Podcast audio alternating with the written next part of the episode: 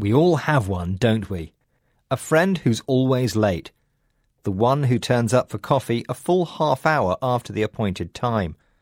The one who seems to be forever stuck in traffic. The dear pal who sends a message saying, Sorry, bit delayed, when they're already 20 minutes behind schedule. I mean, what kind of a friend is that? Or just maybe, if you're really honest, this persistently tardy individual is actually you yourself. Either way, if you're on the receiving end, lateness can be extremely irritating, even infuriating. How on earth can people be so inconsiderate? Well, recent research suggests that there might be more to this than simple rudeness. Psychologists from Washington University believe people perceive time differently. Their study gave participants a specific amount of time in which to complete a task and even provided them with a clock. Despite this, some people became so engrossed in the activity that they completely lost track of time and forgot to check the clock.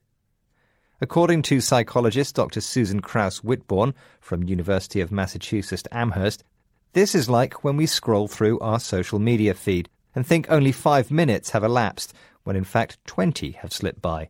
Does that feel familiar? She writes in Psychology Today that those who were better at clock checking were therefore less reliant on their potentially flawed internal timekeeper. So, what about the reasons behind our faulty inner clocks? Well, our personality also plays a role. Laura Clark writes for BBC Capital that the less punctual among us often share traits such as optimism, low levels of self control, anxiety, or a penchant for thrill seeking. Why optimism, you ask? Optimists tend to overestimate how much they can achieve and underestimate problems, which means they don't account for the long traffic jam on the way to meet you for that coffee. Here's another thought. Maybe language is to blame. The English phrase to be fashionably late is used to describe the optimum time to arrive at an event. If you're too early, you can appear overly eager, but if you're a bit late, you seem cool and sophisticated. The problem is, what one person regards as fashionably late, another may view as plain impolite. So next time you have coffee, do try to be on time.